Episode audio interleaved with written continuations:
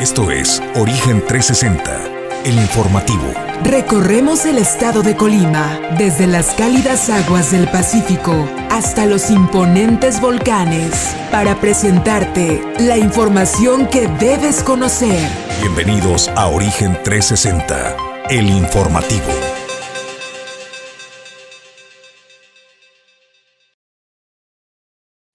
Bienvenidos a Origen 360, el informativo a través de la plataforma de Origen Informativo, la nueva televisión, desde la ciudad y puerto de Manzanillo, Colima, México, listos para presentarle la información de lo que se ha generado en las últimas horas y minutos en el estado de Colima, el México y el mundo. Nosotros preparados para presentarle la información, hoy estaremos hablando en el comentario editorial de Colima, que está entre las entidades eh, que más delitos cometen los servidores eh, públicos que otras entidades le acompañan. Aquí le presentaremos la información, Julio César González. Por supuesto, el avance de noticias que tenemos con este primer café de la mañana, cortesía de Puerto Café. Julio, muy buen pues, día. Nosotros se lo vamos a presumir, pero usted puede ir a Puerto Café a disfrutar de un delicioso café para despertar y arrancar bien despierto la mañana. Bueno, Jesús, pues el día de hoy vamos a hablar ya cuáles fueron las afectaciones que dejó el paso del huracán categoría 1 por las costas de Colima, el huracán Kai. Eh, y bueno, pues estamos hablando de afectaciones en la zona principalmente eh, turística de Armería, de Tecomán y del puerto de Manzanillo. Le tendremos también los detalles. Y buenas noticias porque en esos últimos meses que restan del año, pues el gobierno del estado de Indira Vizcaíno Silva estará invirtiendo poco más de 600 millones de pesos en, en 333 obras o 332 obras eh, para eh, en infraestructura variada, desde salud, educación, mejoramiento de vialidades y todo esto será en los últimos meses del año. Va a cerrar fuerte el gobierno de Indira Vizcaíno en materia de obra. ¿Cómo estarán distribuidas? También se lo vamos a dar así, a dar a conocer. ¿Qué municipio se va a ver beneficiado en este, eh, mejores, mayores beneficiados con esta ejecución de obras del gobierno del estado? Y desde luego Jesús también, pues se mantiene el impulso a los pueblos mágicos, al pueblo mágico de Colima, de Comala. Esto también la información con Edgar Torres. De información que le vamos a presentar en la, de avance esta mañana también es ojo, mucho ojo con eh, los mensajes de texto que están eh, llegando, donde le dicen que ha llegado un paquete y no se le pudo encontrar. Eh, le tiene que dar seguimiento para que usted reciba su paquete. Ya se sabe ese clásico de Mercado Libre o de Amazon. Bueno, pues no se deje sorprender. Ahorita le voy a advertir de esto que está eh, impactando ya a varios eh, consumidores. Esta información y más aquí ahora. Esto es Origen 360. Gracias a quienes hacen posible que lleguemos hasta ti. Bienvenidos. Origen 360 es presentado por Grupo Jacesa, Glipsa Puerto Seco de Manzanillo, Goodward Group International Logistics Services, Cima Group, Doméstica, Limpieza Segura, Torre Puerto Manzanillo, Capital Fitness, Restaurante El Marinero del Hotel Marbella, Puerto Café, Clínica Dental Local y Centro Oftalmológico San Antonio.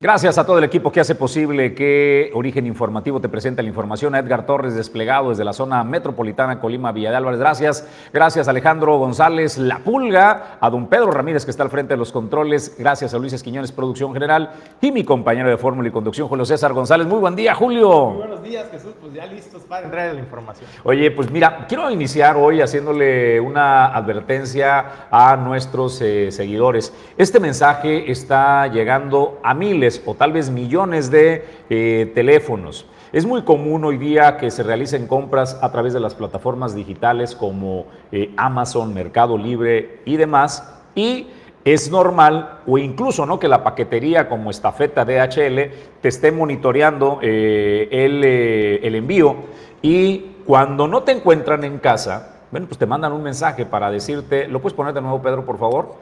un mensaje como este, parece legítimo. Ahí está el número, para que no se deje sorprender. 55 926 8456 y el mensaje dice esto. No hemos podido entregar su paquete. Sigue el enlace para programar una nueva fecha de entrega y ahí está el enlace. Bueno, ahora sí, don Pedro, gracias. Si usted entra a ese enlace, pues le deseamos toda la suerte del mundo porque le va a caer una cadena de fraude donde lo van hacer eh, que entregue los datos de su tarjeta eh, bancaria, porque usted está creyendo que es un paquete, tal vez verdaderamente realizó una compra y le piden poquito, le dicen que tiene que pagar el impuesto equivalente a dos dólares. Hasta eso no se pasan de lanza, don Julio César González, pero imagínese, multiplicado por miles o por millones, dos dolaritos este, de fraude. No, pues es que son, primero es una cantidad para calar si tiene fondos la cuenta y si está activa, por eso dos dólares. Pero después, una vez que dijo, ah, ya pasó esto, bueno, pues ¿sabe qué? Haga una, un depósito que faltante y es ahí donde viene. No, realmente lo que sucede es que enganchan tu tarjeta y te van haciendo eso pequeño, es, un, es un cargo hormiga. De tal manera este, que como no lo sientes, no te impacta tanto, tal vez ni siquiera lo, lo percibes, ¿no? Pero lo multiplicas por millones de usuarios y es impresionante lo que está sucediendo. Así es de que por favor no se deje sorprender. Si le llega este mensaje, no caiga en la tentación y no dé clic en el enlace. Asegúrese que si compró en una plataforma digital, el mensaje provenga dentro de su plataforma. Todas las plataformas, eh, Julio y amigos de Origen 360, eh, viene ahí este, diseñada la plataforma donde tienes los mensajes al interior de ella, ¿no? Y la ventaja es de que ya le puedes dar seguimiento en la ruta de la entrega de tu paquete, entonces está el día de hoy será entregado tu paquete y ya estás tú atento para cuando toquen tu puerta, si sales y en ese inter te llega el mensaje de que eh, se intentó entregarte, bueno, pues después eh, la plataforma o el mensajero sí se va a poner en contacto contigo, pero pues eso ya es de manera directa y ya está sobre aviso. Ahora, si no compraste ningún paquete, evítate la curiosidad porque entonces te va a salir bastante caro la curiosidad de saber de qué se trata ese mensajito, ¿no? Porque, bueno, dice el dicho, la curiosidad mató al gato. Es correcto. Y el ser humano es curioso por naturaleza. Entonces, si no compraste ningún paquete y ningún familiar te avisó que te iba a hacer un envío de algo, entonces evita, evita el riesgo. No se deje sorprender. Vamos a la información, el comentario editorial de esta mañana. Eh, de las cosas que este gobierno ha prometido eh, combatir y de la que todos los mexicanos sin duda estamos hartos, es de la corrupción, eh, Julio César. La corrupción que engendra delitos, ¿no? Es, es como el caldo de cultivo para todo lo demás. Eh, ¿Cómo está el tema de los servidores públicos repartido en el país y de acuerdo a la proporción de habitantes? Nos encontramos que en Colima estamos en los primeros lugares de los delitos de servidores públicos que eh, más se cometen, Julio. Pues vayamos por partes y cuéntanos, ¿cómo iniciamos? Bueno, pues de entrada es un reporte que hace T eh, Research International, Jesús, se llama de los delitos de servidores públicos en México. Por ejemplo, a manera global, eh, tenemos que en México se registra uno eh, un delito por un servidor público, uno cada 33 minutos en nuestro país. Esto es a nivel, a nivel general en nuestro país. Ahora bien, si nos vamos a ver en el sexenio del presidente Andrés Manuel López Obrador, se han registrado en México 75.529 delitos por servidores públicos. Ahí vemos, por ejemplo, en esta gráfica, Jesús, eh, el año en el que más delitos se han registrado fue en 2020 con eh, un repunte significativo respecto al 2019. 2021 pues da bajó ligeramente apenas en 300, en 300 delitos y bueno, 2022 pues, aún no cierra, pero ya va en 10.609 delitos en lo que va de este año 2022. Ahora bien, si vamos, eh, por ejemplo, eh, los delitos de servidores públicos en México de enero a julio de cada año para tener una perspectiva clara de cuáles han sido los años y respecto a los meses de enero a julio de lo que va del presente año. Bueno, pues tenemos que, eh, por ejemplo, 2019 fueron 12.031 delitos, esto es con un crecimiento del 14%, eh, con 29, 29 eh, delitos que se registraron. Y por ejemplo, en 2018 fueron 10.532. ¿Cómo va 2022? Con una ligera disminución, hay que decirlo, del 16%. Disculpa, Julia, nada más para decir 29 delitos, pero cada minuto, ¿eh? Cada minuto, claro. O sea, 29 delitos por minuto. cada minuto son los delitos que se, que se cometen en nuestro país. Y en 2022 la estadística dice que cada 33 minutos se está registrando un delito. Pues así están eh, los datos respecto y cómo viene el ranking de las entidades, Julio, porque se hace el balance en proporción de habitantes por ah, cada millón de habitantes, ¿no? Y bueno, pues en una, en este análisis que hacen ya segmentado por cada millón de habitantes, pues tenemos que el estado de Colima, yo al principio Jesús dije Colombia, caramba, ¿no? ¿Qué hace Colombia en medio de, de las entidades federativas? Pero no, es Colima el que se encuentra ahí, tercer, tercera posición como de los estados que más delitos cometen los servidores públicos por cada millón de habitantes. El que encabeza esta lista es la Ciudad de México y bueno, Jesús, me llama la atención, Ciudad de México, la corcholata favorita ¿no? del señor presidente Andrés Manuel López Obrador, y seguido de Nuevo León con 1.367, y en tercera posición se encuentra el estado de Colima con un millón, eh, con mil, perdón, con 1.302 delitos que se han registrado por cada millón de habitantes, es importante decir la proporción, eh, y bueno, esto es lo que está prevaleciendo Jesús en el, en, el país, pero también por las entidades. Me llama la atención el estado de Colima. Cada vez que se hace una comparativa por cada millón de habitantes, ya sea en violencia, sea en endeudamiento, sea en inseguridad y sea eh, ahora en delitos por funcionarios cometidos, pues el estado de Colima siempre pasa de los últimos lugares a, las primeras posiciones. Pero bueno, la fórmula de eh, proporción por cada millón de habitantes aplica para todo, para el bien y para el mal. Es decir, algo se está haciendo mal en este tema de eh, los servidores públicos, que aparece rankeado en la tercera posición como una de las entidades, eh, la tercera para ser concretos, donde más delitos se cometen por parte de servidores públicos, Julio. Oye, Jesús, y me llama la atención, por ejemplo, el dato... El dato... Y van todos los niveles, ¿eh? O sea, no estamos hablando de servidores públicos de, una, de un nivel de gobierno, es decir, federales, estatales y, municipales. Y me llama la atención, son eh, 1.302, por ejemplo, Jesús, eh, como para que yo no tengo conocimiento honestamente eh, de que haya investigaciones en contra de servidores públicos, sean municipales, estatales o federales que estén en el estado de Colima, como para sacar a los 1.302, por ejemplo, funcionarios que han cometido delitos, ¿no? Funcionarios públicos. Eh, yo no tengo esa cantidad en mi cabeza. Eh, de que hayan sido recursos o denuncias presentadas. Sabemos algunas que ha presentado el gobierno de Indira Vizcaíno Silva en contra de funcionarios o exfuncionarios de anteriores administraciones. También lo hizo la alcaldesa en el puerto de Manzanillo, Griselda Martínez Martínez en su momento, pero 1302, eh, caramba, pues en qué estado estamos viviendo, ¿no? Donde quedó, ¿Dónde quedó la transparencia, la rendición de cuentas y el uso eficiente y responsable y transparente y honesto de los recursos públicos y el actuar intachable, caramba, de los funcionarios eh, de la cuarta transformación?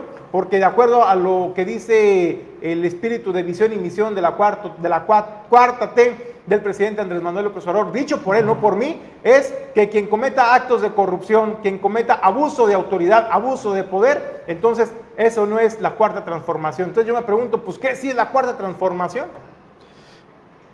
Y además el compromiso eh, y la misión es el combate precisamente a la corrupción, ¿no? que fue la bandera. Dijo que después de más de 70 años de gobiernos del revolucionario institucional, la corrupción era la bandera y había que barrer las escaleras de arriba hacia abajo para limpiar la corrupción. En los años que van de gobierno se ha multiplicado, Julio César, se ha incrementado el índice de cómo le dejaron, este, va en ascenso. Así es de que esas son las estadísticas, hasta ahí el tema acerca de eh, los delitos que cometen funcionarios públicos en las entidades. Vamos nosotros a más información. El paso del huracán eh, Key por las costas de Colima dejó afectaciones eh, severas en las costas del municipio de Armería, es decir, los balnearios del Paraíso y Cuyutlán, también la zona de Tecomán, Pascuales, El Real, Tecuanillo y en la ciudad y puerto de Manzanillo, Julio. Bueno, Jesús, ahí tenemos algunas imágenes de cómo quedó la zona de playa de los municipios de Armería y de Tecomán,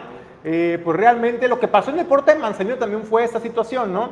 Eh, el mar, obviamente las marejadas llegaron incluso a las vialidades en el puerto de Manzanillo, pasó esto en Tecomán y en, y en Armería, hubo afectaciones severas, particularmente en esta parte del estado de Colima, a los prestadores de servicios turísticos, pero también hay que decirlo, Jesús, eh, de acuerdo a lo que informaban los ramaderos, ahora en el puerto de Manzanillo platicábamos con Salvador Zárate, quien es uno de los líderes de los ramaderos. Ahorita vamos con Salvador, pero te quiero poner un video que me mandó ayer este, a Marta Ruán, que le agradezco muchísimo que me haya mandado.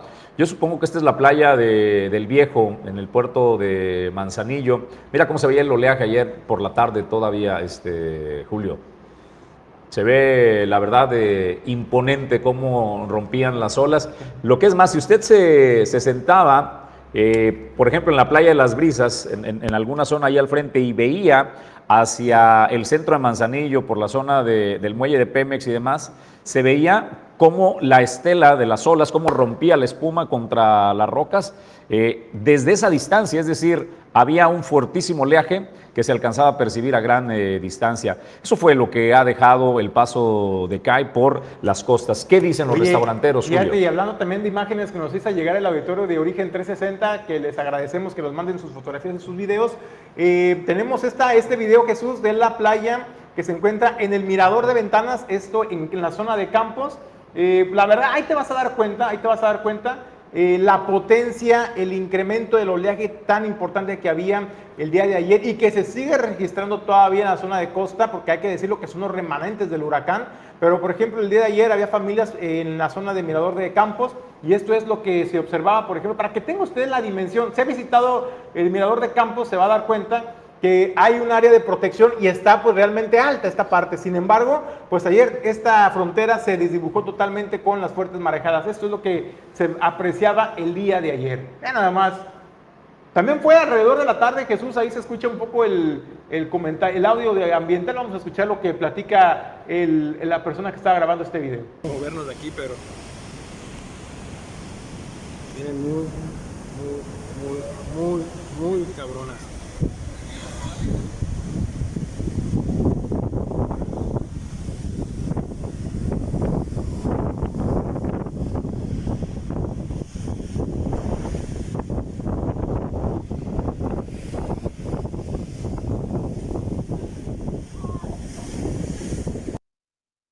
Los que hemos visitado este, este mirador, eh, normalmente volteas un poquito hacia abajo porque pues está alto el mirador. Sin embargo, ahora parecía que estábamos a nivel, a nivel, del, a nivel del mar y la verdad esa es la fuerza de la naturaleza. Y así como impactó en estas zonas de, de la playa del Viejo, en la zona centro de Manzanillo, en la zona del mirador de, de, Campos, de Ventanas, bueno, pues también les impactó los ramaderos Jesús de la Boquita. Platicábamos con Salvador Zárate sobre las afectaciones que tuvieron, señaló que afortunadamente fueron las menos porque los eh, trabajadores de servicios turísticos tuvieron bien a resguardar el mobiliario. Dijo, resguardamos el 50% nada más porque no esperábamos que el día de hoy, es decir, el día de ayer, continuaran los efectos del huracán. Pensamos que lo fuerte ya había pasado y nos madrugó, nos madrugó el mal tiempo y pues sí hubo algunas afectaciones importantes algunos ramaderos. Eso es lo que platica eh, Salvador Zárate.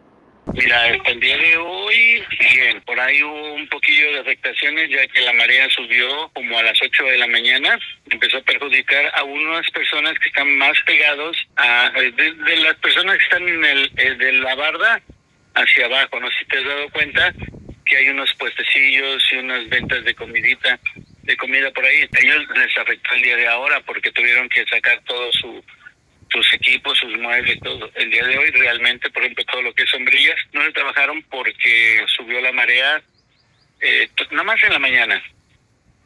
Pero no, pero hay algo de gente, un 10% de gente estuvo ahí en la playa el día de hoy. Fíjate que mm, casi la mayoría no resguardó cosas porque no esperábamos que fuera a haber marejada. Se vio el día, pensamos que el día de ayer era el día más pesado de hecho, este se resguardó, uh, te puedo decir que el 50% de, de equipo, pero ah, nos dio tiempo de poder resguardar algunas cosas después de las 8 o 9 de la mañana, ya que haz de cuenta que es cuando van entrando y empezó la marea a subir lo más, este, pues de hecho pasar hasta la laguna. Que hay afectaciones, no digo que no, pero son mínimas.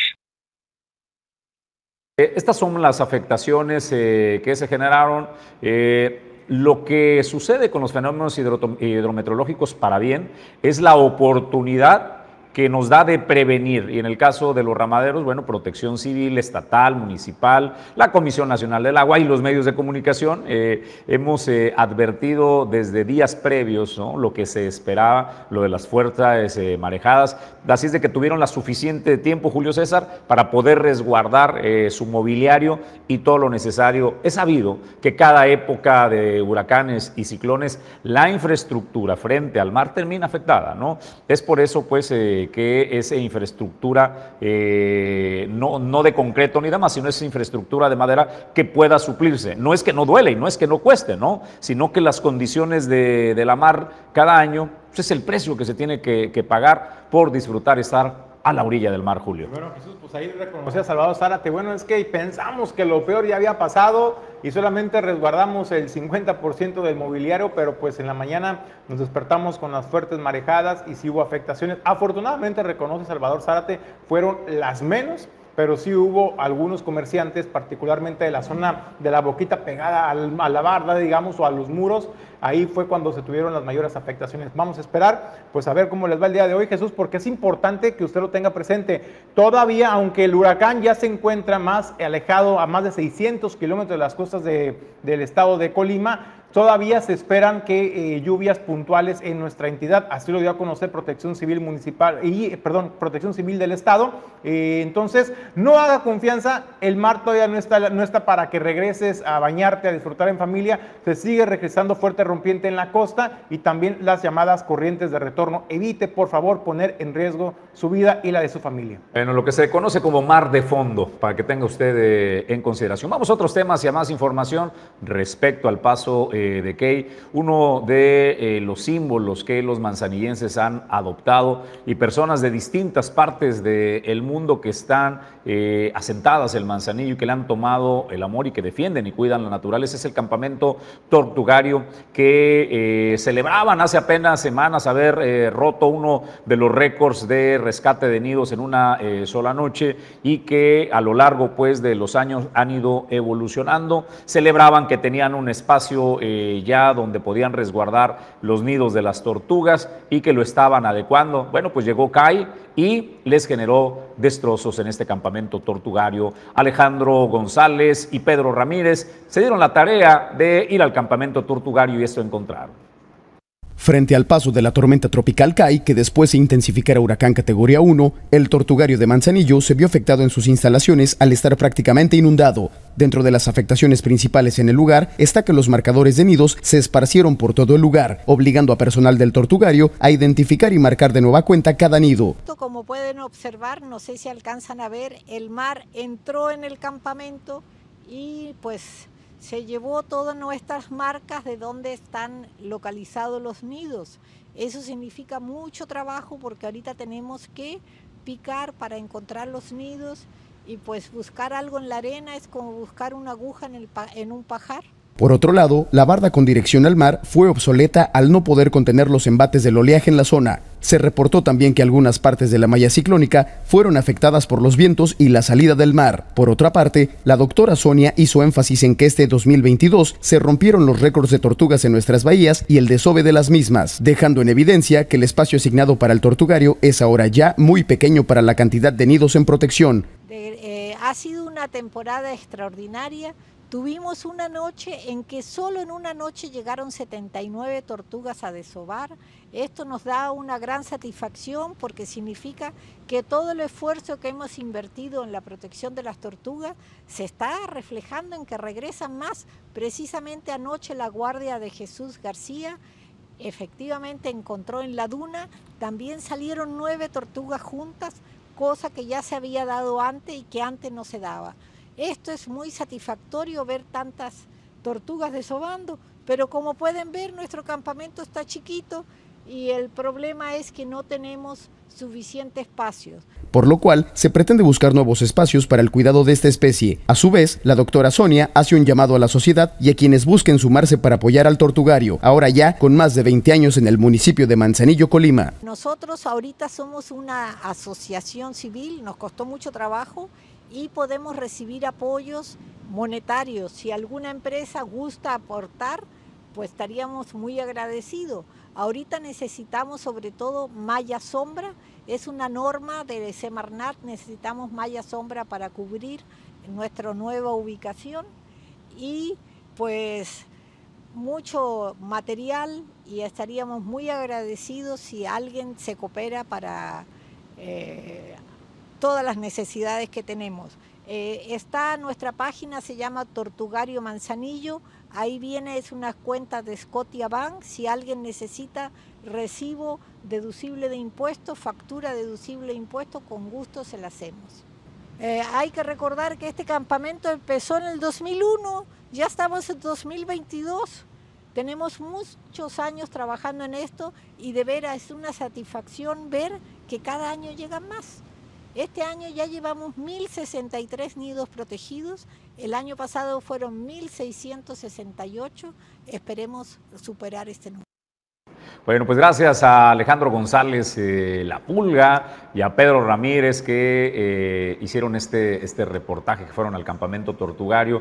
La invitación, eh, si usted desea y está en condiciones, pues ayudarlos a restablecer, al menos en las condiciones en que tenían, les hace falta malla sombra, hay que levantar un poco más el muro que ya quedó demostrado que no era la altura suficiente para poder eh, proteger. Ahora van a, dicen como aguja entre el pajar andar encontrando otra vez eh, los míos para posicionar las marcas eh, que se tenían. Y bueno, la verdad es que lamentamos porque sabemos del esfuerzo que hacen todos los voluntarios hombres y mujeres que ahí están este, prestando eh, su tiempo para salvaguardar a las tortugas. Vamos a otros temas y a más información. Le quiero hablar de la responsabilidad social en las empresas. Es un tema profundo la responsabilidad social y en Grupo Jacesa lo asumen eh, como tal. Es generar un entorno adecuado y que además tu eh, capital humano esté atendido. Parte de atender este capital humano y prestarle atención es, eh, por ejemplo, esto que realizó Jacesa,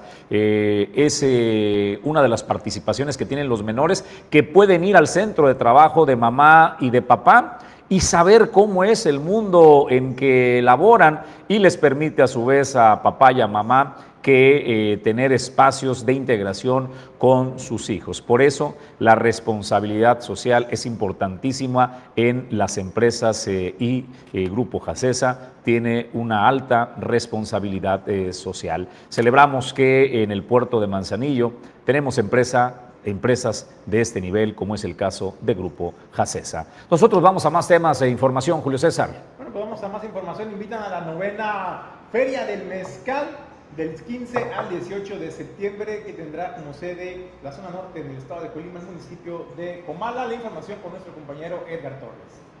Del 15 al 18 de septiembre se realizará en Comala la Feria del Mezcal en su edición número 9 a nivel regional y por tercera ocasión en la cabecera municipal de Comala, teniendo como expositores a maestros mezcaleros de Colima y de Zapotitlán de Vadillo, Jalisco, municipio recientemente hermanado. El presidente municipal anfitrión Felipe Michel aseguró que este tipo de eventos fortalecerá la economía y favorecerá el intercambio cultural y turístico de ambos municipios. 18 de septiembre hemos decidido realizar este importante intercambio que conviene, que viene a fortalecer y desarrollar económicamente de ambos municipios. Y por supuesto, el intercambio cultural y turístico. Esta feria se enmarca en los festejos patrios en los que se busca llamar la atención del turismo nacional y extranjero. De esta forma, además de la exposición gráfica de la producción del mezcal, se contará con una muestra gastronómica por parte de restauranteros comaltecos que ofrecerán platillos típicos, además de productos elaborados con ixtle, mezcal y bebidas preparadas, cuya exposición y venta se realizará de 10.30 de la mañana a las 10.30 de la noche, informó la directora de turismo Juanita Andrés. Sería la tercera edición de la feria que ha estado llevando a cabo el Mezcal y su Cultura. Sin embargo, como ser tercera sede, eh, quisimos dar continuidad con la novena feria, como así se ha estado organizando, y decirles que a partir de esta fecha o de, de estas fechas se instituye ya como una actividad más que se desarrolla en el municipio de Comala. Es decir, vamos a dar continuidad con esta feria del mezcal por los motivos que ya explicaba el presidente, de lo que nos une el municipio de Zapotitlán con el municipio de Comala, y pues bueno, por ser Zapotitlán uno de los municipios con este, esta actividad que es el mezcal. Sin duda, en su oportunidad, el presidente municipal de Zapotlán de Vadillo, José Arias, dijo que desde hace más de 40 años el mezcal se comercializa en Colima y se espera que con este hermanamiento se pueda aprovechar y fortalecer la región en la actividad turística. Es, una este, gran oportunidad para todos nuestros, nuestros mezcaleros y nuestras tabernas artesanales y rústicas que tenemos en el municipio de Zapotlán de Varillo, esta oportunidad que se les, se les brinda para, para ofrecer el producto de muy buena calidad en esta feria de mezcal.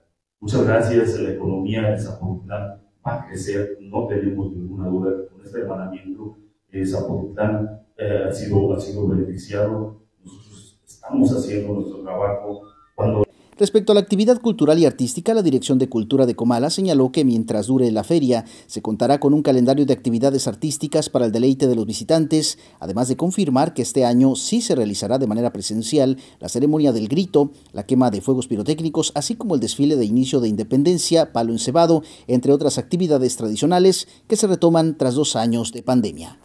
Para Origen 360 informó Edgar Torres Velázquez. Bueno, pues ahí está la invitación para todo el auditorio de Origen 360. No se pierdan del 15 al 18 de septiembre la Feria del Mezcal en el municipio de Comala. Pues ya saben, todo con moderación, hay que disfrutarlo. Nosotros vamos a una breve pausa y regresamos con más información en Origen 360.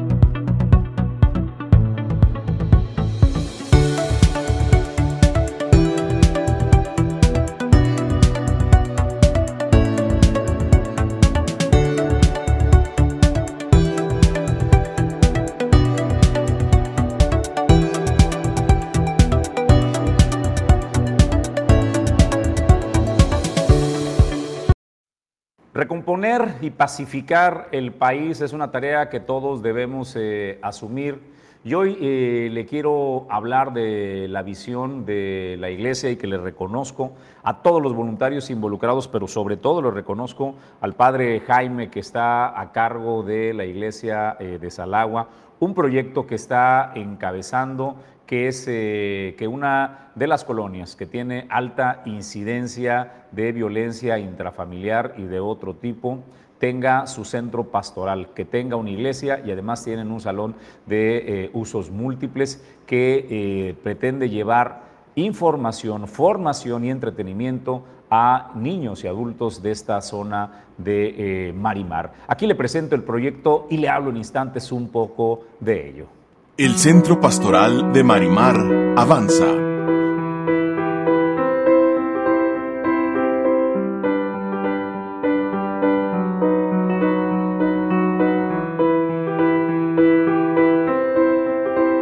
Con gran alegría y esperanza, te presentamos algunas imágenes representativas de lo que, con el favor de nuestro Dios y de quienes quieran apoyarnos, será el nuevo templo en la colonia Marimar del municipio de Manzanillo, Colima.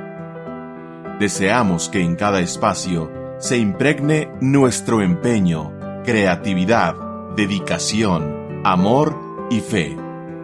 Se trata de un edificio moderno, ventilado, amplio y con una óptima iluminación.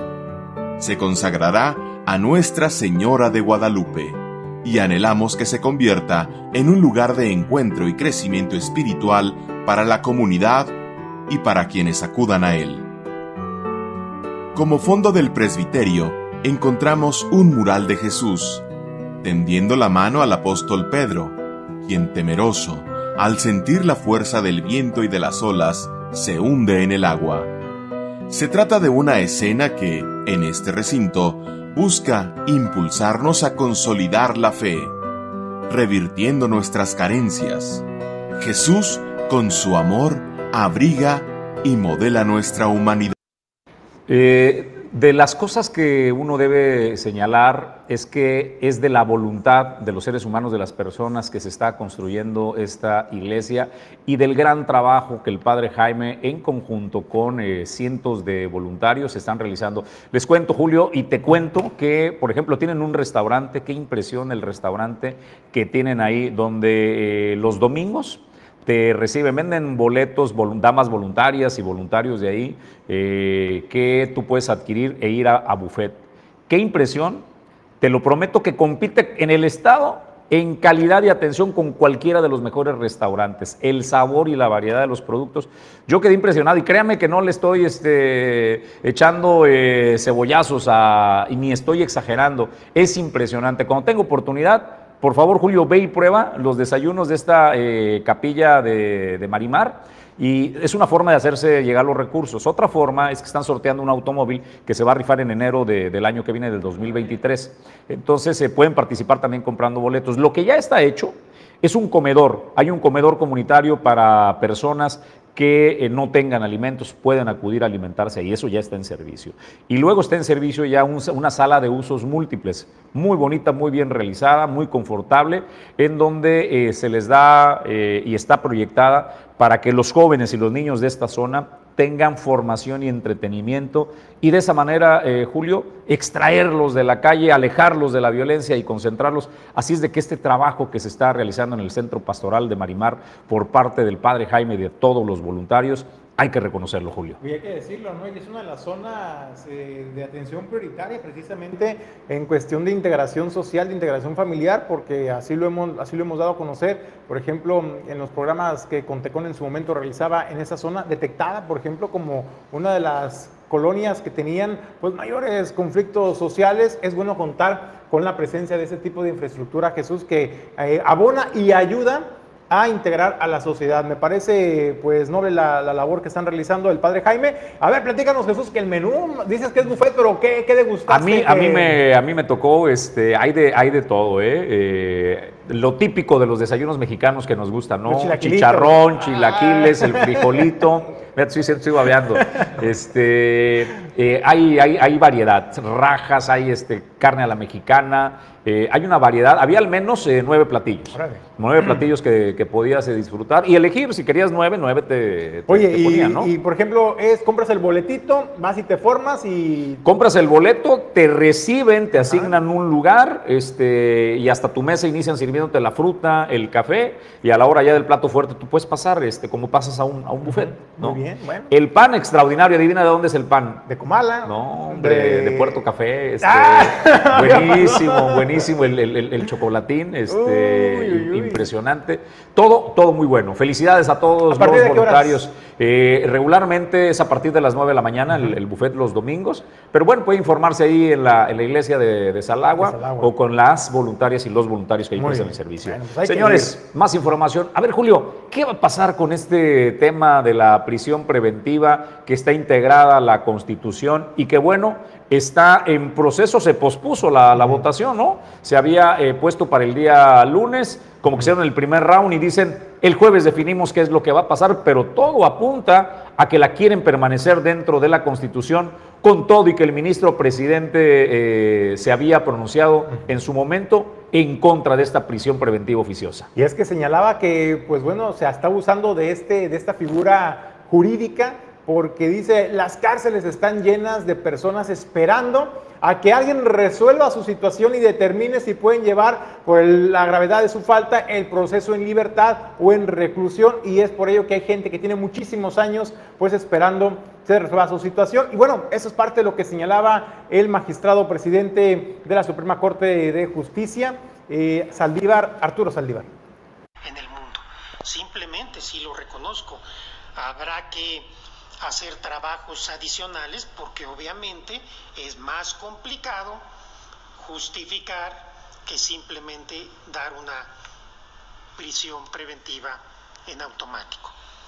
Pero lo cierto es que la prisión preventiva oficiosa en nuestro país tiene a miles de personas en la cárcel. Tenemos a la gente a los infiernos que son las cárceles mexicanas y les hacemos perder la esperanza, sin que un juez haya valorado si hay elementos que justifiquen que deben estar en prisión mientras se lleva a cabo su proceso. A mí esto me parece, por supuesto, inconvencional, me parece contrario al sistema de derechos humanos, me parece contrario al artículo primero constitucional y me parece profundamente injusto. No puedo aceptar que este sea el precio a pagar, ni que sea la única manera de salvaguardar la seguridad de nuestro país. Tenemos que avanzar, tenemos que ser más profesionales todos y todas y tenemos que buscar un sistema penal digno, decente, para las miles de personas que están indefensas ante el abuso, ante la arbitrariedad que se sufre todos los días, lamentablemente, por los institutos de persecución del delito a lo largo y ancho de todo el país. Por eso, desde mi convicción más profunda y siendo coherente y congruente con lo que he votado a lo largo de 13 años en este Tribunal Constitucional, estoy con el proyecto con la salvedad que ya enuncié. Es que, señor presidente, eh, suplico que no se tome la votación hoy y se haga hasta el próximo jueves. Muchas gracias, señor ministro Luis María Aguilar. Tal como lo pide el ministro ponente, vamos a levantar la sesión para que el próximo jueves podamos escuchar su réplica y dependiendo de lo que nos diga el señor ministro, veremos la Las cárceles están eh, llenas, son miles eh, de personas que ni siquiera tienen eh, un juicio y mucho menos han recibido una sentencia. Parte de este modelo de la prisión preventiva oficiosa es lo que tiene repletas estas eh, cárceles, como el ministro lo reconoce, el ministro presidente Arturo Saldívar, se ha abusado de esta eh, figura. Los especialistas y quienes luchan por los derechos humanos piden que se elimine esta figura en donde en este país pues tienes que demostrar tu inocencia, eres culpable hasta que demuestres lo contrario, ¿no? En las eh, sociedades evolucionadas es al contrario. Eh, el cargo y la fuerza de demostrar que tú eres el responsable es, primero eres inocente hasta que demuestren tu culpabilidad. Acá no, eres culpable, culpable, hasta que logres demostrar tu inocencia y puedes pasar una década en prisión, Julio, para recibir una sentencia o que te hagan un juicio. Y ahí hay miles de personas en todas las cárceles del país en estas circunstancias. bueno, pues será mañana jueves cuando se resuelva esta figura jurídica y de la Suprema Corte de Justicia de la Nación. Vamos a más información, Jesús. Bueno, pues la gobernadora Indira Vizcaíno Silva eh, anunció buenas, buenas noticias. En los últimos meses del presente año se estarán realizando 336 obras con una inversión de los 626 millones de pesos. Esto es lo que anunció la gobernadora Indira Vizcaíno Silva. Señaló que son obras que transforman. Y ahí explicó a qué se refiere con este término de obras que transforman. Obras que atienden necesidades reales de la población, obras que surgen de la opinión, de los comentarios y de las necesidades de la gente que ha estado recibiendo y que recibió durante la campaña y que ha estado recibiendo también ahora en estos diálogos comunitarios que se realizan en los diversos municipios de la entidad. Es ahí donde recibe las peticiones de la población y dice, oye, necesitamos carriles, una calle, una vialidad, necesitamos infraestructura hidráulica, necesitamos eh, ayuda para el jardín. Bueno, de, estas, de estos diálogos es donde surgen muchas de estas 336 obras, lo anunció Indira Vizcaíno Silva, porque dijo, eh, las obras que no transforman son las que se acostumbraban a realizar anteriormente por los otros gobiernos, donde eran obras faraónicas, donde despilfarraban recursos millonarios solamente por atender a cuestiones de ego del gobernante en turno. Dice, eso ya se acabó, ahora son obras que son hechas para la población y con la visión desde la población, porque si los escuchamos, eso es lo que señalaba la gobernadora Indira Vizcaíno Silva. Las obras que transforman en Colima no son ni serán obras faraónicas, es decir, aquellas obras que solo sirven para alimentar el ego de los gobernantes en turno, pero que poco a poco nada aportan a la sociedad. Nuestras obras que transforman tampoco son ni serán fachadas para realizar negocios dudosos o abiertamente corruptos. Tampoco son y serán obras que quizás resulten llamativas estéticamente, pero que no le resuelvan alguna necesidad a las y los colimenses. Ahora, ¿qué sí son las obras que transforman? ¿Cómo las entendemos desde el concepto de este gobierno estatal? Son estas obras que vienen a transformar, a modificar para bien el día a día de las y los colimenses en sus entornos, de sus comunidades. Son obras que resuelven alguna problemática puntual, que son útiles para la sociedad, que sirven para mejorar su calidad de vida. Les comparto algunos datos que quizá les resulten interesantes. En total, este gobierno tiene proyectadas realizar y culminar este año un total de 336 obras, si consideramos las 64 que están en marcha, ya algunas de ellas en materia de salud, con una inversión que supera los 626 millones de pesos. Vamos a realizar obras de infraestructura básica, carretera, obras hidroagrícolas, sociales y educativas. En fin, los alcances son bastantes, pues en cada uno de los 10 municipios realizaremos una cantidad importante de obras. A decir verdad, la gama es muy amplia. En nuestro itinerario tenemos enlistadas obras tan variadas como construcciones de espacios para hacer deporte y jardines, hasta rehabilitaciones en escuelas, en plantas rehabilitadoras de agua, líneas de conducción de agua, caminos de acceso a atractivos naturales y turísticos y hasta puentes colgantes.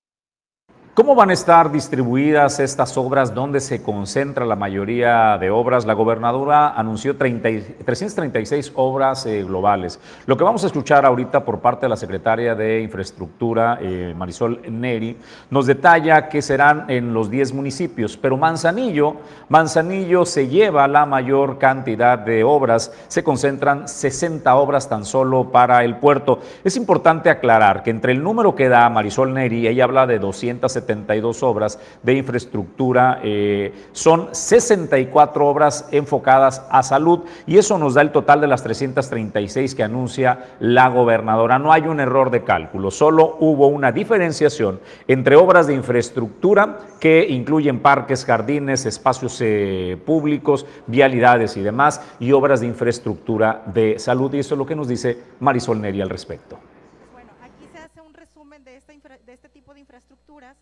En, realidad está sumando 272 acciones, como les comentaba, sin considerar las 64 acciones que se estarán atendiendo en torno a la salud. Y entre estas 272 acciones suman un total de 546 millones 456 mil 782 pesos con 7 centavos. La siguiente. Entre este concentrado también lo, lo podemos mostrar por municipio en el municipio de Armería, como bien lo dijo la gobernadora, estas obras se estarán realizando en todos los municipios, en los 10 municipios, o sea que todas tendrán oportunidad de poder intervenir este tipo de infraestructura. En Armería estamos hablando de 12 acciones que suman un total de 18 millones, en Colima 75 acciones, de ciento, que esto da un total de 133 millones, en Comala 16 acciones, que da un total de 50 millones, en Coquimatlán 21 acciones, que da un total de 50 millones, en Cuauhtémoc 10 acciones, que da un total de 14 millones, en Ixtlahuacán 6 acciones, que da un total de 10 millones, en Manzanillo 60 acciones, de un total de 85 millones, en Minatitlán 4 acciones, da un total de 14 millones, en Tecomán 29 acciones con un total de 142 millones, en Villa de Álvarez 28 acciones con un total de 36 millones, en la zona conurbada de Colima Villa de Álvarez 9 acciones que da un total de 9 millones y un alcance estatal que son dos acciones de un total de 9 millones de pesos. Aquí, como bien lo ven, son 272 acciones que estamos hablando de temas de infraestructura con la suma total de los 546 millones 456 mil pesos. La siguiente. Bueno, pues eso es lo que señalaba la secretaria de Infraestructura y Desarrollo Urbano y Movilidad, Marisol Neri León, del Gobierno del Estado. Es importante resaltar, Jesús, que estas obras eh, surgen de la opinión de escuchar a la población. Cuando se hacen los diálogos eh, comunitarios en los diferentes municipios de la entidad, ahí las personas le hacen peticiones directamente a la gobernadora Indira Vizcaíno Silva, por ejemplo, que no tienen, que tienen problemas de agua porque ya no sirve el tanque o hay que, hay que cambiar una tubería. Bueno, pues esas obras están siendo contempladas dentro de este plan eh, de obra anual que realiza el gobierno del estado. Si hay una vialidad, por ejemplo, en las comunidades rurales incluso también se van a ver beneficiadas con esas vialidades y son inquietudes que le han sido manifestadas. La gobernadora señalaba, Jesús, que por primera vez está escuchando a la población y que son obras no faraónicas, no que buscan solamente alimentar eh, el ego del gobernante en turno, sino que realmente hacerle justicia a la población. Y bueno, son, son 336 obras las que se estarán terminando de ejecutar para en los últimos meses del presente año. ¿Habla de cuántos millones eh, asciende la inversión, Julio? Más de 600 millones, 626 millones lo que se va a estar invirtiendo en estos últimos meses del año. Oye, eh, celebro primero que hagan ahí eh, el equilibrio, porque se enfocan a los programas de sociales, por ejemplo, Colibecas que han entregado uniformes, calzado, entregaron computadoras de primerísima calidad, las computadoras HP, eh, y ahora viene el anuncio de, las obras. Sin embargo, creo que sigue siendo mucho mayor el monto de inversión a programas sociales que a infraestructura. Y si lo aterriza a los municipios, que es el primer frente, que hay que tener las vialidades dignas, la semaforización, que tienes que tener eh, los jardines, el abasto de agua y demás, siguen concentrados dando cantidades millonarias eh, en programas sociales. Y no es que esté mal, pero el propósito y el espíritu de los municipios, Julio, no es andar regalando el dinero de los contribuyentes. Seguramente, y estoy convencido de que hay personas que necesitan el, apoyo, pero para que se desarrolle una ciudad, para que prospere y genere riqueza, el municipio debe hacer su chamba. Si tienes calles jodidas, destrozadas, si tu seguridad pública está pésima, si tu infraestructura y no eres atractivo y no le das respuesta a la inversión, vas a seguir generando pobreza y esa pobreza va a seguir generando personas que necesiten ayuda. Lo convierten en un círculo vicioso en lugar de un círculo virtuoso. Si tú eres eficiente como municipio y gobierno y haces tu jale, vas a convertir a un estado y a un municipio rico que a su vez va a generar prosperidad para todos, mejores lugares para trabajar, mayor inversión y personas que no van a necesitar de la dádiva o de la ayuda, o al menos no tantas, Julio. Bueno, pues eso es la visión, las visiones ¿no? de, de los gobiernos eh, municipales del gobierno del Estado. Hay que decirlo, realmente eh, yo sí veo un equilibrio, por ejemplo, eh, como tú lo comentabas Jesús, en la parte social y en la parte de infraestructura. Nos preguntábamos muchos, bueno, ¿y cuándo van a arrancar las obras y qué obras van a realizar? Bueno, pues ya está la gobernadora dando respuesta puntual a esas inquietudes y pues me parece que lo que se busca es hacer un equilibrio para poder, eh, pues ahora sí, ¿no? Crecer como sociedad y sacar adelante el estado de Colima. Vamos a más información. Edgar Torres nos presenta el reporte Los pueblos mágicos en eh, Colima. Tenemos uno de los pueblos más bellos que es el pueblo blanco de América, Comala. La noticia es que el impulso sigue, pero los recursos federales no llegan. Edgar Torres nos presenta la información al respecto de estos pueblos mágicos y de Comala. El presidente del Comité Ciudadano de Pueblos Mágicos, Félix Rogelio Flores, declaró ante medios de comunicación que debido a que ya no llegan recursos de forma directa, buscan con las organizaciones privadas la promoción turística y cultural que llegue más allá de las fronteras nacionales. En este sentido, aseguró que hay interés del mercado estadounidense en visitar Comala. Fíjate que no, aquí algo que nos gustó mucho es que eh, tuvimos un acercamiento con la Subsecretaría de, de Cultura, con la Subsecretaría de Turismo, con la Universidad de Colima y todo, todo su aparato estructural, sobre todo partiendo de, de los museos que se tienen, hicimos un, un, acompañamiento con la comunidad, respetando sus orígenes, y no se recibió un solo centavo a nivel federal, pero las aportaciones fueron más de 200 mil pesos, que fueron aportaciones voluntarias de todos los que están participando, no solamente desde el punto de vista particular, sino también algunos desde el punto de vista político. Entonces, algo que decidió la misma comunidad es sin apoyo, vamos a trabajar porque ese ya es un objetivo que vamos a hacer. Y ustedes lo vieron, fue un evento espectacular. Félix Rogelio Flores destacó que eh, el apoyo de instancias estatales para suplir lo que anteriormente aportaba la federación pues ha sido importante. En este caso reconoció el apoyo por parte de la Subsecretaría de Cultura y la Subsecretaría de Turismo de Gobierno del Estado, así como de la Universidad de Colima, que han realizado un acompañamiento con las comunidades, pero respetando siempre los orígenes y las particularidades de estas contacto con las autoridades federales, no tuvimos presupuesto, pero sí acercamiento en el sentido de que están buscando eh, de qué manera se va a reconstruir esas aportaciones federales para poder este, hacerlo magnífico. Lo interesante y que puede, vale la pena destacar es que en esta ocasión eh, se llevó a cabo con apoyo interinstitucional, pero también con eh, las eh, organizaciones particulares. Tuvimos apoyo, sobre todo los hoteleros y restauranteros de aquí de la comunidad, que aportaron para que este evento fuera, no solamente fuera importante, sino que trascendiera. Ahorita estamos haciendo mucho ruido en todo el país, pero también ya en Estados Unidos, principalmente, que es uno de los que tenemos más cercanos, y que están interesados en venir a visitarnos, no solamente en la playa, sino que están interesados en ver. Asimismo, indicó que el comité que encabeza participa también en la organización de festividades relacionadas con los 500 años de la fundación de la Villa de Colima, lo que considera también una excelente oportunidad para proyectar esta parte del territorio. Finalmente insistió en que continuarán trabajando para proyectar el turismo que está ganando cada vez más terreno, demostrando que no solamente los destinos de playa son atractivos, sino que también la zona de montaña, los ríos, las comunidades, pues tienen mucho que aportar a los visitantes. Para Origen 360 informó Edgar Torres Velázquez. Y hablando de pueblos mágicos, de gastronomía, de la magia que tiene eh, Colima, hoy eh, presentamos y estaremos presentando cada semana un capítulo, haremos un recorrido por el estado de Colima, por municipios icónicos, hablaremos de cultura, hablaremos de gastronomía, hablaremos de turismo. El concepto se llama De aquí somos. Y es Azulejo Las Garzas quien presenta este primer capítulo. ¿Y qué cree? El primer capítulo precisamente es Comala. Comala, pueblo mágico. El realismo mágico que describe Juan Rulfo sobre Comala en su obra Pedro Páramo sitúa a este maravilloso lugar de Colima dentro de uno de los sitios clave para la literatura hispanoamericana.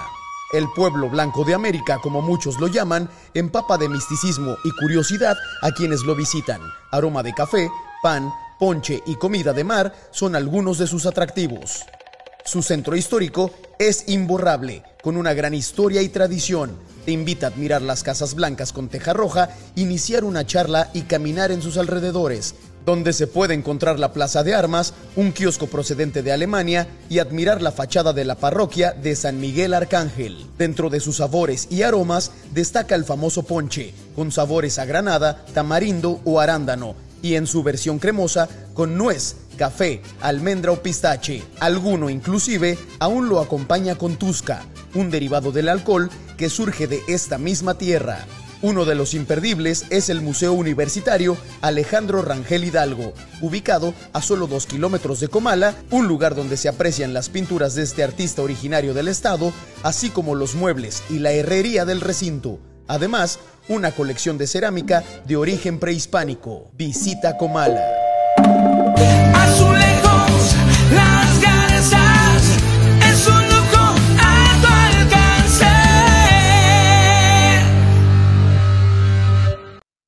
Gracias Azulejo Las Garzas por llevarle al mundo el orgullo de nuestra identidad. De aquí somos, eh, y este primer capítulo fue Comala. Nosotros eh, damos la bienvenida en el estudio al doctor Gustavo Mellón eh, Cházaro, cirujano ortopedista, que como cada miércoles nos acompaña en el origen de tu salud. Doctor, qué gusto tenerte en el estudio, bienvenido, muy buen día.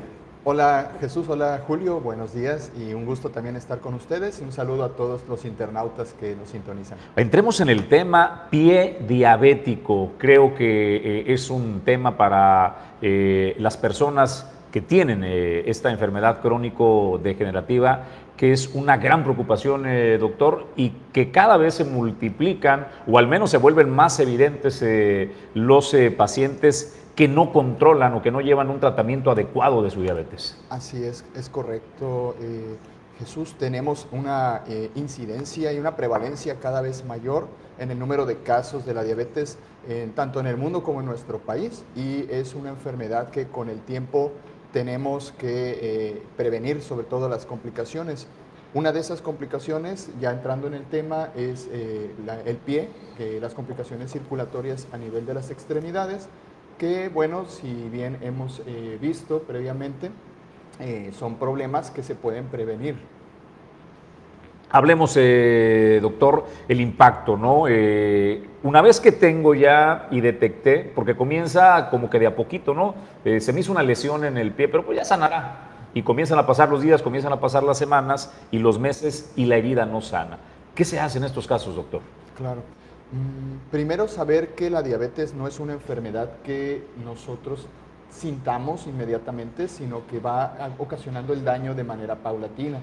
Eh, cuando nosotros tenemos una enfermedad de este tipo, es importante saber eso, ¿no? La prevención y control es muy importante porque, bueno, no, vamos a sentir cuando tengamos el azúcar alto, sobre todo lo, van a perci- percibir cuando baja, cuando el azúcar lo tienen eh, disminuido, es cuando te sientes mareado, te sientes eh, cansado, pero muchas veces eh, este tipo de situaciones de descontrol hacia la elevación del azúcar es un problema que no lo percibe el paciente.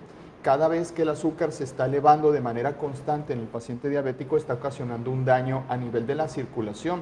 Para, bueno, la circulación, la sangre lleva los nutrientes, el oxígeno y el, aporte eh, necesario para que las células vivan.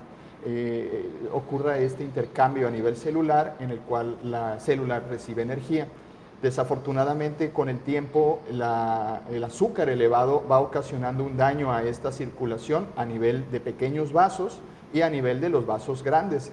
Este daño progresivo ocasiona que el, el tejido afectado empiece a sufrir y es cuando vemos que el paciente presenta problemas a nivel de la retina, que son los vasos más pequeñitos y los órganos que más presentan este tipo de complicaciones. La retina, cuando el paciente empieza a perder visión, eh, te empieza también a sufrir su riñón, empieza a tener problemas renales, que al principio el paciente son imperceptibles, no va a sentir nada, no va a tener ninguna molestia y como es progresivo eh, se vuelve eh, a costumbre para los pacientes tener este tipo de complicaciones.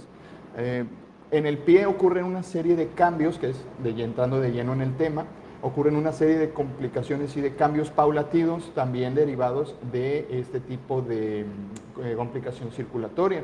Al no recibir el hueso el aporte de la circulación, el hueso cómo reacciona pues empieza a debilitarse. Primero tenemos fracturas, empieza a haber también un daño a nivel de los nervios eh, periféricos que también dan eh, sensibilidad a los pies.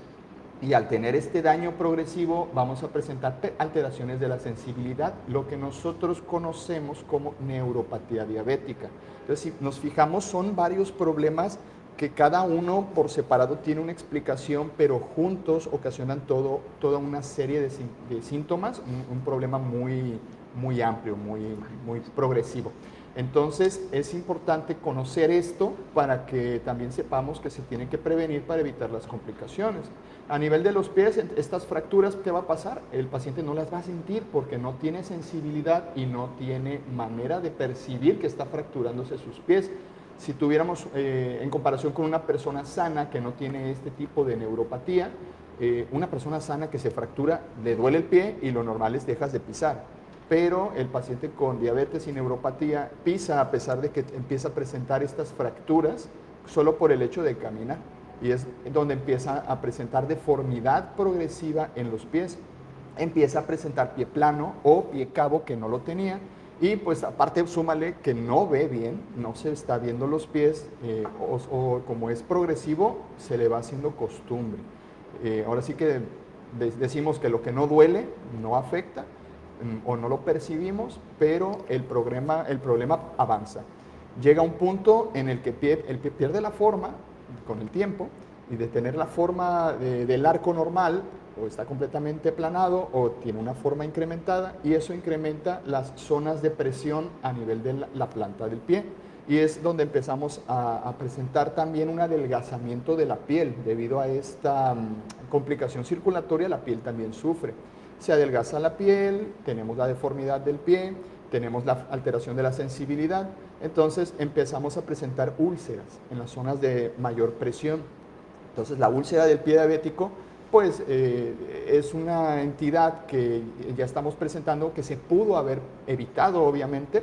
Y cuando el paciente empieza a presentar este tipo de situaciones es necesario que reciba una valoración por un ortopedista para que le adapte unas plantillas especiales para adaptar estas cargas alteradas y disminuir la presión en los ciertos eh, puntos que les estaba explicando. Eh, es así cuando eh, una de estas úlceras puede infectarse y cuando se infecta, ¿qué es lo que pasa con una infección? El azúcar se eleva. Entonces ya estamos en una paradoja en la que la infección evita que el azúcar se controle y el azúcar descontrolado hace que la infección persista y que la enfermedad avance. Entonces es muy importante que, tengamos ese tipo de higiene, ese tipo de cuidados para evitar que estos problemas se compliquen. Eh, ¿Qué es lo que puede ocurrir con una úlcera que presente gangrena? La gangrena es una infección eh, severa en la cual el cuerpo se, compromete la vida debido a que es una infección que puede ocasionar eh, complicaciones circulatorias, complicaciones a nivel de órganos vitales. Y ahí es donde se opta por el tratamiento radical en la mayoría de los casos, de si se atiende a tiempo, puede ser solamente se, se elimina la infección a nivel del de, eh, dedo o la extremidad en la zona que está afectada. Pero si dejamos eh, de, acudir a un médico, de recibir atención, la gangrena puede progresar y puede llevarse eh, toda la extremidad. Eso también es algo muy delicado. Oye, doctor, entonces hay, hay que decirlo, hay una, una persona que, que, tenga diabetes y que desarrolle el pie diabético, eh, puede llevar una vida, eh, digamos, lo más normal posible, eh, siempre y cuando esté bajo estricto seguimiento médico, hay que decirlo. No el hecho de que una persona sea diabética, pues ya es de que ya, ya estoy muy grave o estoy muy mal, no, hay que ser responsables en el cuidado de la salud para poder llevar una mejor calidad de vida. Así es, Julio, es importante ponernos atención y recibir la atención médica sobre todo cuando no podemos percibir cuando la enfermedad está avanzando, eh, ir con los especialistas necesarios, los cuales nos van a ayudar para llevar una calidad de vida mm, óptima. Y si un paciente diabético efectivamente, si se cuida en el sentido de que vaya con sus médicos y atienda a tiempo este tipo de situaciones, puede vivir su vida completamente normal. Hay un punto de retorno, eh, doctor, una vez que ya se presentó la úlcera, eh, el, el, pie no sana, eh, se, puede, se puede recuperar. ¿a, ¿a, quién se acude? ¿Es también este el caso de ustedes? ¿Los médicos ortopedistas pueden ayudar en esta recuperación? Claro, nosotros tenemos un sinnúmero de clasificaciones para decir qué tan grave es la, el problema en ese momento nosotros podemos presentar una úlcera pequeña, una úlcera con un absceso, una, digamos por decir, una bola de pus interna, la cual se debe de tratar. Eh, podemos presentar una osteomielitis, que es cuando el hueso se infecta. O sea, todo va a depender de la úlcera se acompaña de qué otro problema. Si solamente es la alteración de la piel debido a sobrecarga y la úlcera no está infectada, basta con curaciones en casa y con eh, el uso de unas plantillas prescritas. No cualquier plantilla le va a servir al pie diabético, tiene que ser valorado por el especialista y recibir un tratamiento específico. Esto va a facilitar que el pie deje de recibir sobrecarga y va a permitir que sane la úlcera. Pero, por ejemplo, cuando el hueso ya está infectado, cuando tenemos una osteomielitis, en ocasiones no eso ya no es suficiente, ya necesitamos agregar algún tipo de antibiótico, tomar un cultivo para ver qué germen o qué proceso infeccioso se está desarrollando y dar el tratamiento específico para atacar la infección. En ocasiones, cuando la, la, osteomielitis, la infección en el hueso está un poco más extensa, es necesario que eh, quirúrgicamente se extraiga ese segmento, ese hueso. Entonces es una combinación entre ir viendo cómo está la situación e ir tomando decisiones, ir actuando. Siempre, siempre es muchísimo mejor, eh, eh Jesús, que se tomen las decisiones en tiempo para evitar que el problema llegue al siguiente nivel, que es extenderse y, y, y, y, ahora sí que afectar más la zona. Doctor, ¿dónde te localizan aquellos que requieran de una consulta y de tu asesoría? Claro, nosotros estamos ubicados en Avenida Elías Zamora Verduzco, número 62, en la colonia Valle de las Garzas. Eh, nuestro teléfono es el 314-33-545-75, aquí en Manzanillo. Muchísimas gracias, doctor. Es el doctor Gustavo eh, Mellón Cházaro. Él es cirujano ortopedista que está, por supuesto, al servicio de su salud en estos eh, miércoles del origen de tu salud. Momento de despedirlo. Gracias, doctor. Vamos nosotros a más información. ¿Sabía usted que existen escuelas en el estado de Colima que han tenido que cerrar turnos debido a la falta de alumnos, a la deserción escolar? Pues de esto nos enteramos y nos presenta Edgar Torres en su reporte. Al menos dos planteles escolares han debido cerrar un turno por falta de estudiantes, confirmó el dirigente de la sección 39 del CENTE, David Hernández Viera. Refirió que en estos momentos se aplican cuestionarios en las escuelas para conocer el nivel de deserción más preciso, pero se calcula que podría ser de alrededor de 8.000 alumnos que no ingresaron de nuevo a las aulas. Yo creo que sí, sería sentarse los docentes junto con la parte del gobierno que van a hacer esa entrega de esos materiales de apoyo para coordinar si realmente les sirva el material y no tengan, por ejemplo, que se les dé ese material y no lo utilicen los niños porque los maestros están pidiendo otros requerimientos de material, de, de, libretas, de plumas, etcétera. Entonces yo creo que sí sería conveniente que, que los docentes se coordinaran con la parte oficial, el, qué es lo que van a pedir para que también la parte oficial subsane esos, esos materiales. Hernández Viera atribuyó estas cifras a los efectos de la pandemia que llevaron a las familias a buscar el sustento, incluyendo a los estudiantes, quienes al estar laborando dejan de lado la escuela para conseguir un mejor salario. Bueno, eh, identificamos una fue la causa de la pandemia, este, que todos eh, nos resguardamos desde, nuestras casas, fueron los centros, de las aulas, y algunos padres de familia pues empezaron a mandar a sus hijos a trabajar y bueno, a ellos les reditúa mejor eh, que estuvieran ganando, este, y los niños se acostumbran a, ganar un dinerito y dice, pues ya como que se acostumbran, dice, no, pues acabo a traer dinerito y dejan de escuela. Yo son uno de los factores que he visto, y otros pues también por los padres de familia que a veces no tienen el recurso para estar mandando y, y ven que es un, un aporte a la familia que los niños se vayan a trabajar o los jóvenes. Dijo también que la búsqueda de espacios de estudio en el turno matutino suele ocasionar el cierre de turnos vespertinos por la poca o nula demanda. Respecto a la entrega de útiles por parte del programa de apoyo de gobierno Colibecas y su diferencia con las listas que solicitan los maestros, consideró que debería existir una planeación conjunta, tanto por docentes como por gobierno, para que los materiales concuerden con los requerimientos escolares y se convierta en un verdadero ahorro para las familias precisamente también los maestros se preocupan de no ver alumnos, pues tendríamos que reacomodar a algunos compañeros que estén en la escuela, mandarlos a otras. Aquí nos preocupa, por ejemplo, ya tenemos la escuela Adolfo López Mateos, nuevo expertino, que ya se cerró, bueno, no se cerró, se mandó a otro lugar, a la comarca, y lógicamente pues ya no hay eh, alumnos en esta, en esta escuela. Yo creo que esos alumnos también se ven afectados, los padres de familia, porque están buscando otras alternativas de dónde mandarlos a sus hijos en el turno vespertino. Aquí en el preescolar del Basilio Vadillo, que está aquí frente al Parque Hidalgo, también el vespertino ya, ya no está funcionando por falta de alumnos y ese lo mandaron a Prados del Sur. Entonces sí es preocupante, este, por ejemplo, a estos maestros pues los tenemos que reubicar. Afortunadamente no, no pierden el trabajo. Por último, respecto a integrar herramientas virtuales a las clases, opinó que la experiencia en pandemia tuvo sus resultados, pero quedó demostrado que los niños disfrutan y aprovechan más la presencialidad, el convivio con sus pares y maestros, que no puede sustituirse por las actividades en línea. Para Origen 360, reportó Edgar Torres Velázquez. Gracias a Edgar Torres. Momento de agradecerle el favor de la atención desde la zona metropolitana, precisamente Edgar Torres. Gracias. Alejandro González La Pulga, a Pedro Ramírez al frente de los controles. Eh, eh, por supuesto, Luis Esquiñones en la producción general y mi compañero de fórmula, Julio César González. Nos vamos, Julio. Nos vemos mañana a 7.30 de la mañana con más información. Soy Jesús Llanos y en nombre de todo el equipo le deseamos que tenga un extraordinario día.